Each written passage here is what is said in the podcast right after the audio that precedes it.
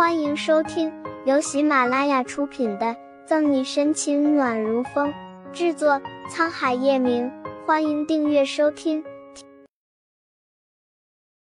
第六百九十六章，不懂得追媳妇儿。过了几秒，廖婷才推开门进来，提着药箱走到书桌旁，恭敬的立着。叶总，廖婷不是胆子大，作为叶晨玉私人医生多年。已经逐渐形成了不成文的规矩。你不是说病情好的差不多了吗？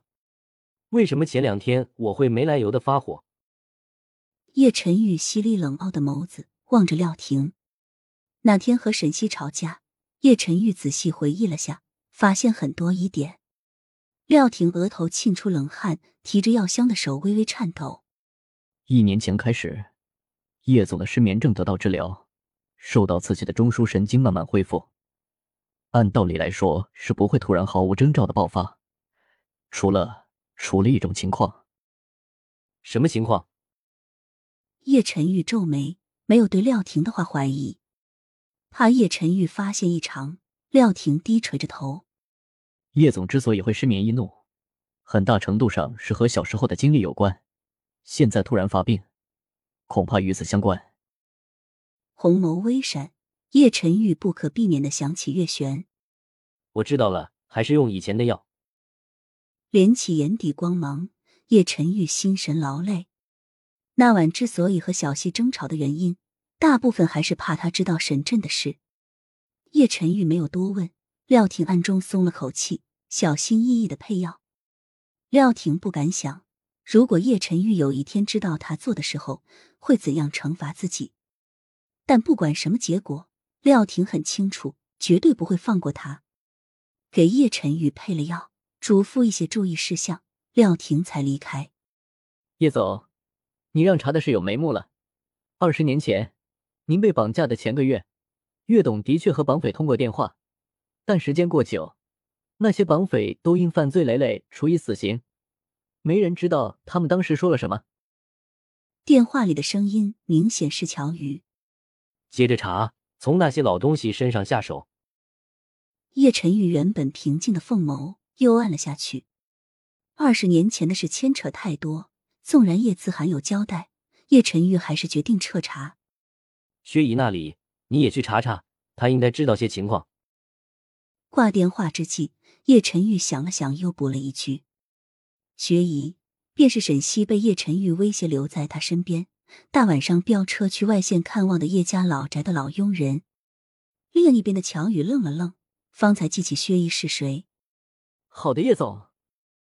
踟蹰一秒，乔宇试探着问：“叶总，K 市那边需要派人过去吗？”对于自家总裁傲娇的脾气，乔宇深有体会。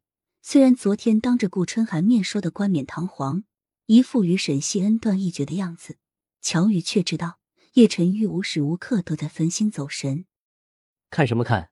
把你手上的事做好，否则我不介意让人事部换个助理。叶晨玉平淡的斥责一声：“明白了，叶总。”脑海里勾勒出叶晨玉此时傲娇纠结的模样，乔宇忍住笑。他家总裁什么都好，就是不懂得追媳妇儿。陈旭穿过薄纱窗帘。照耀在沈西朦胧的睡颜上，恬静唯美。六点半的闹钟准时响起，耳朵动了动，沈西翻个身子，困意席卷的他没有睁开眼睛，纤细的手胡乱在枕头底下摸着手机，好不容易在床头柜边上找到手机，沈西把叫响不停的闹钟关了，几秒后才迷迷糊糊的睁开眼。待适应屋子里的灯光，沈西起床洗漱，换好运动服，便准备开始晨跑。沈队，沈西刚下楼，很早就在下面等着的欧润宇一见他，欣喜的迎上来。沈西略微诧异的看着欧润宇，环顾四周：“你怎么这么早？其他人呢？”按照沈西估算的时间，他是最早下来的，其他人应该还未整理好。